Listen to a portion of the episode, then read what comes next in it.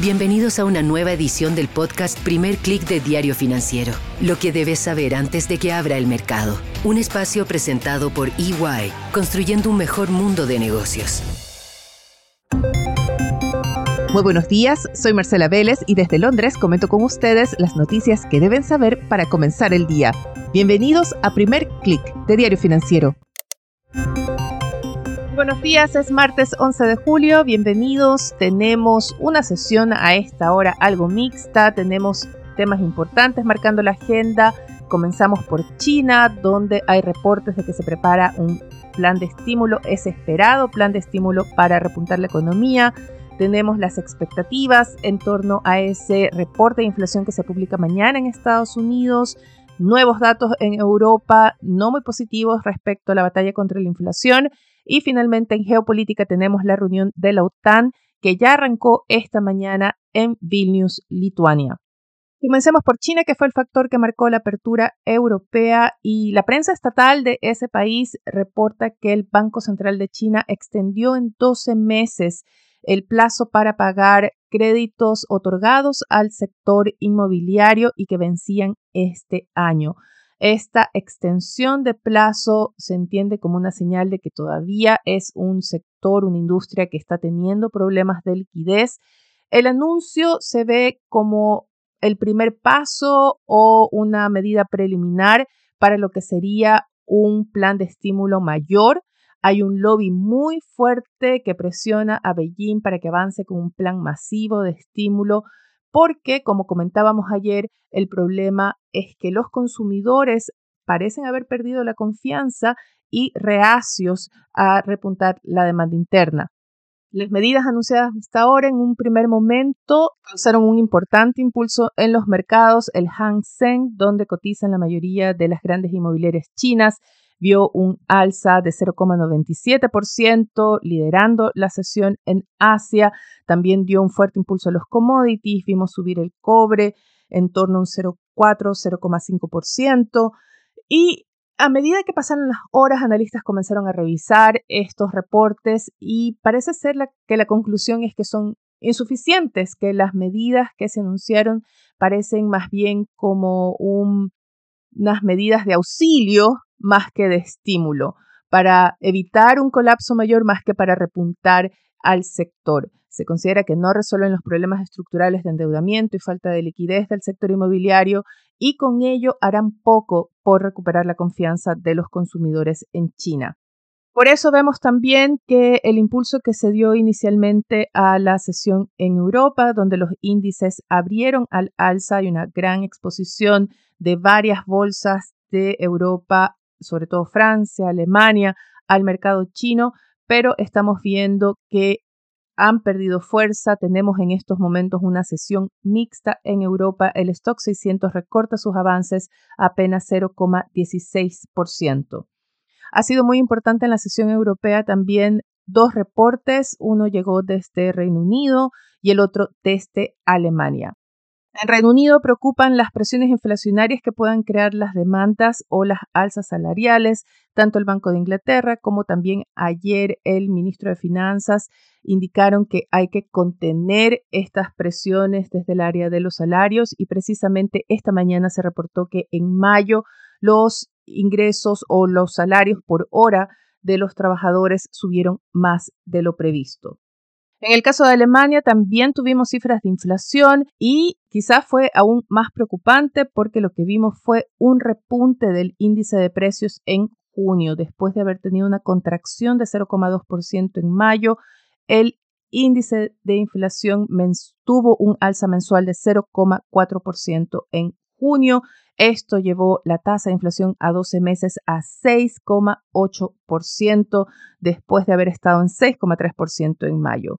¿Qué está indicando esto? Que el Banco Central Europeo y también el Banco de Inglaterra van a tener que avanzar con más alzas de tasas o tienen justificación para avanzar con más alzas de tasas y ya los índices de confianza económica reflejan que está afectando la confianza de empresas y consumidores en la eurozona.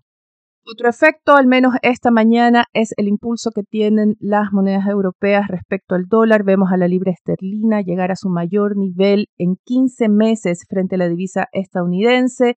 El euro también avanzó con fuerza en un momento, ahora ya ha recortado los avances frente al dólar. Sin embargo, el índice global de la divisa estadounidense cae a esta hora 0,15%.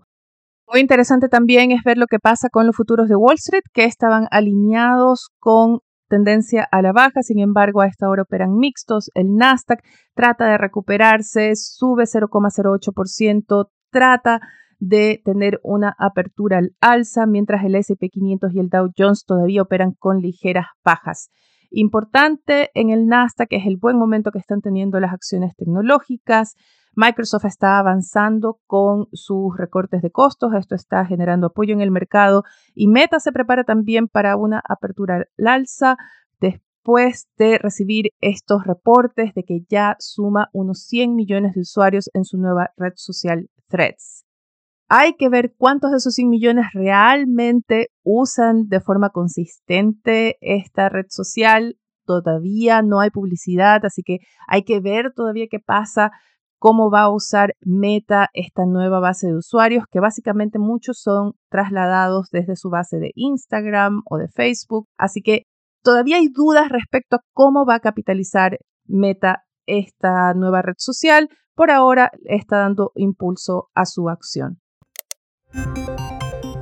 Vayamos finalmente al tema geopolítico, ya lo comentábamos ayer, las dificultades que enfrenta el bloque de la OTAN en su cumbre esta semana. El presidente estadounidense Joe Biden llegó ya a Vilnius esta mañana y con ello arranca la cumbre formalmente. Y ayer hubo ya un avance muy importante y fue la decisión de Turquía de desbloquear la adhesión de Suecia a este grupo. Todavía queda la pregunta más álgida de alguna forma para esta cumbre y es qué hará la OTAN con la solicitud de adhesión de Ucrania. Ya comentábamos ayer los problemas que esto significaba.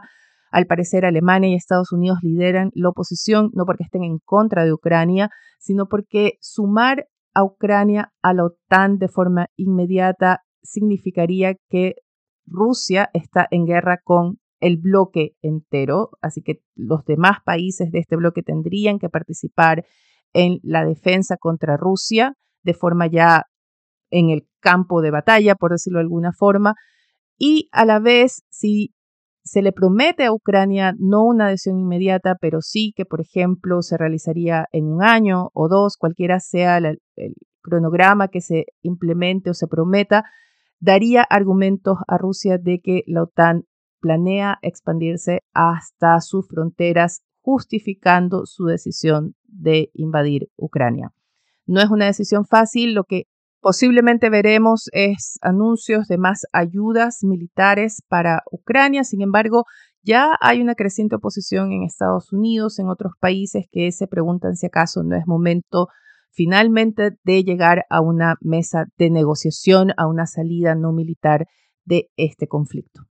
Quiero revisar con ustedes rápidamente la agenda que tenemos para hoy. Pronto tendremos cifras de inflación a junio desde Brasil.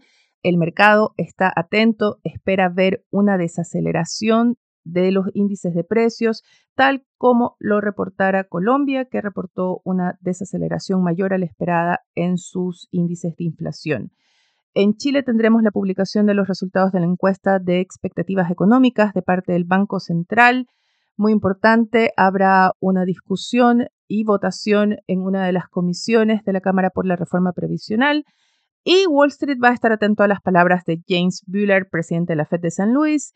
Sin embargo, ya ayer tuvimos a cuatro miembros de la Fed, a cuatro banqueros centrales, diciendo que son necesarias más alzas de tasas, así que probablemente sea la línea que también adopte James Bueller. Antes de despedirme, quiero darles la bienvenida a quienes nos estén escuchando por primera vez o quienes se hayan sumado hace poco a nuestra audiencia.